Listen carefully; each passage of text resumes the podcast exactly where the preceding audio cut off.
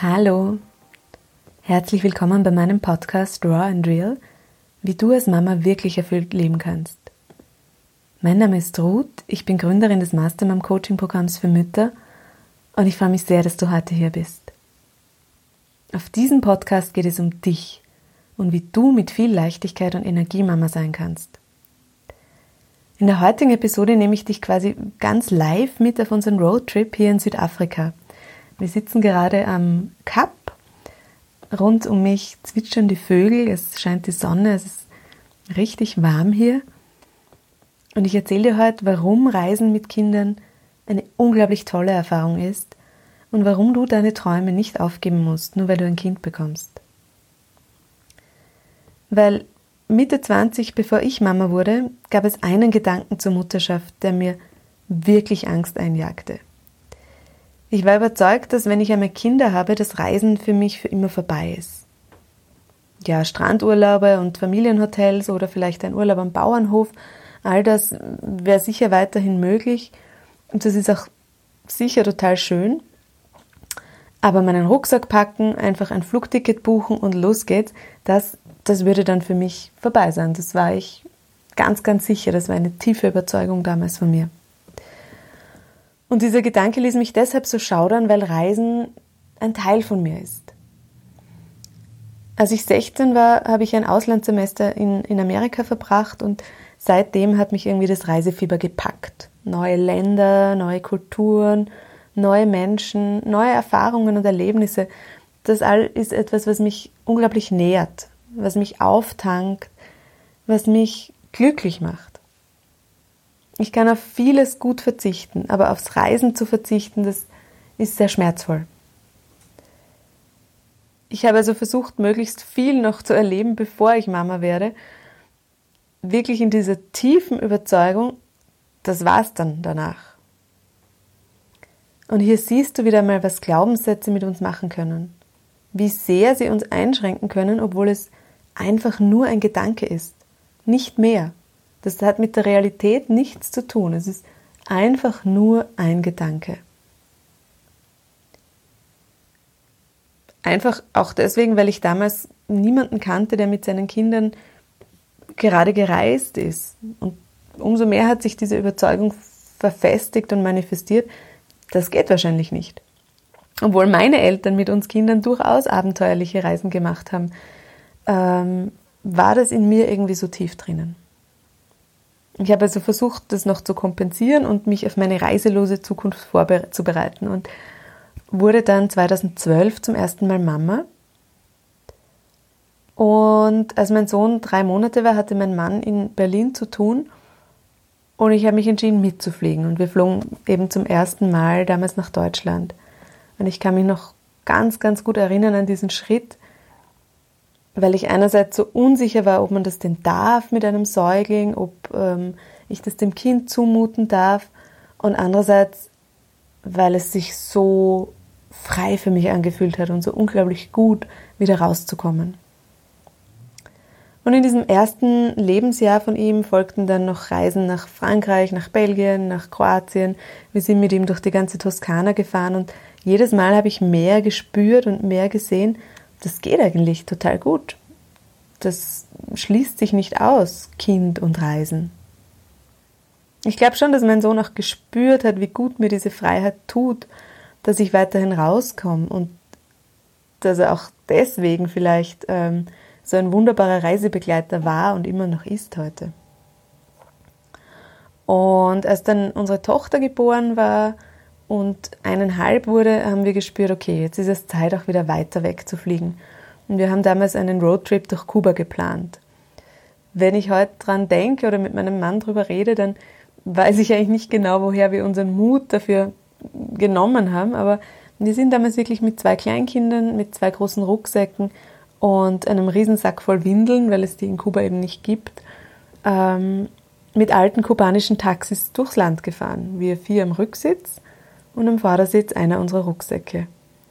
Und am Fahrersitz verschiedene ganz, ganz liebe kubanische Taxifahrer, mit denen wir uns aber eigentlich nur durch Lächeln verständigen konnten, weil unser Spanisch nicht ausreichte und ihr Englisch auch nicht. Aber es hat so wunderbar geklappt und es war ein so einzigartiges Erlebnis, dass mein Sohn heute noch davon erzählt. Und dass er sich heute noch erinnern kann, dass es dort einfach nicht jeden Tag Mehl gab für Waffeln oder man im Geschäft nicht einfach alles kaufen konnte, weil es manche Lebensmittel wochenlang nicht gab. Und das ist uns auch wichtig, dass wir unseren Kindern ein Land wirklich näher bringen, dass wir so oft es geht bei Locals in Apartments oder Häusern übernachten und in Kuba zum Beispiel so auch wirklich Einblicke ins tägliche Leben der Menschen dort gewinnen konnten. Wir wollen, dass sie erfahren dürfen, es gibt so viele verschiedene Länder, es gibt so viele verschiedene Kulturen und so viele unglaublich freundliche und aufgeschlossene Menschen. Das werde ich nämlich immer wieder gefragt. Hast du denn keine Angst? Und meine Antwort darauf ist immer, ich war schon in so vielen Ländern dieser Welt und noch nie ist mir irgendetwas passiert, außer dass mir in Wien die Geldtasche geklaut wurde. Ich bin auf Reisen immer sehr achtsam. Ich behandle dort wie auch zu Hause die Menschen mit Respekt. Ich bin höflich und ich bin im tiefen Vertrauen, dass sie das umgekehrt mit mir genauso machen.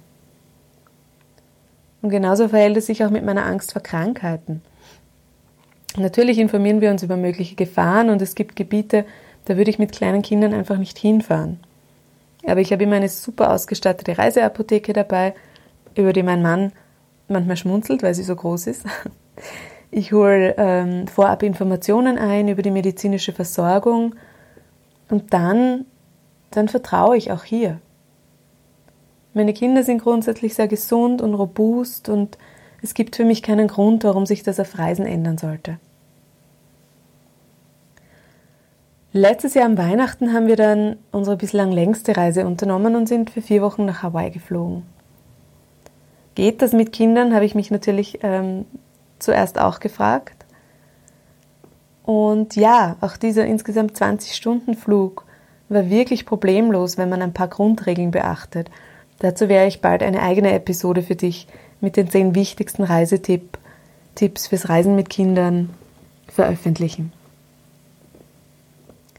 Ja, und heuer, heuer verbringen wir Weihnachten in Südafrika.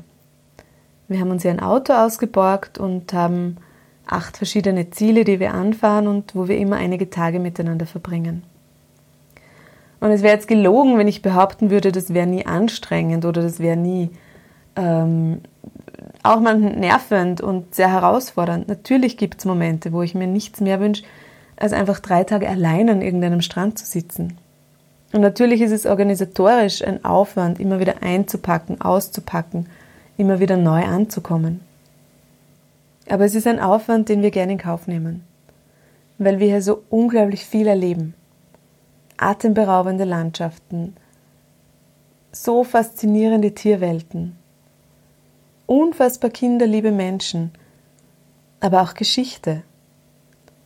Mein Sohn, den ich sehe, wie er am Strand, wie ganz selbstverständlich natürlich, mit schwarzen Kindern Fußball spielt, und dem ich dann erzähle, wie es von noch nicht allzu langer Zeit hier zu Zeiten der Apartheid war.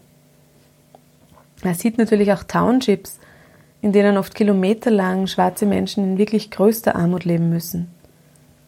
Und er stellt uns Fragen, viele Fragen. Er will verstehen, begreifen, er will die Welt ein Stück mehr noch mit allen Sinnen erfahren. Und dazu gehört das Schöne, das Aufregende, das Großartige, aber es gehört auch das Traurige dazu, das Unverständliche und das Aufrüttelnde.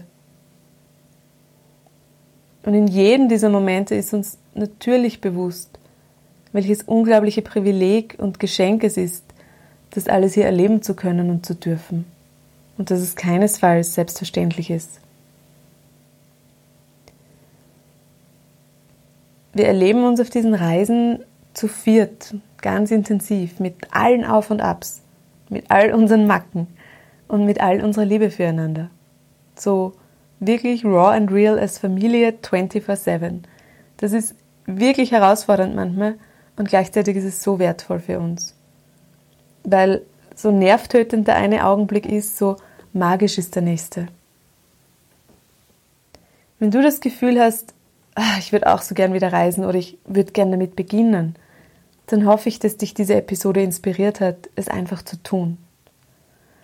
Und falls dich deine Glaubenssätze oder deine inneren Angstmacher noch davon abhalten, dann melde dich gern bei mir und ich arbeite mit dir daran, sie aufzulösen.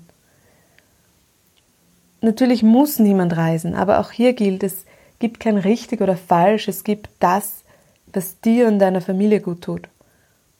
Und was ich dir heute erzählt habe, das ist der Weg, der für uns gut passt. Finde raus, welcher deiner ist. Aber lass dich nicht abhalten von inneren blockierenden Überzeugungen oder Glaubenssätzen. Gib deine Leidenschaft, deine Träume, das, was dich erfüllt, nicht auf, nur weil du Mama wirst. Dazu gibt es wirklich keinen Grund.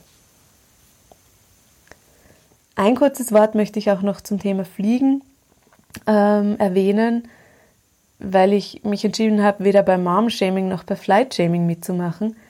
Ich habe für mich ganz klar entschieden, dass ich einen Langstreckenflug im Jahr mit mir vereinbaren kann, weil ich seit mehr als 20 Jahren vegetarisch lebe, vegan lebe und weil ich auch auf Reisen sehr auf Nachhaltigkeit achte. Aber auch hier darf jeder seinen Weg finden und für sich entscheiden.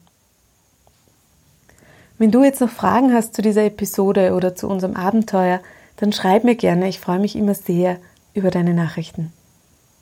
Schön, dass du da bist. Deine Mastermam, Ruth.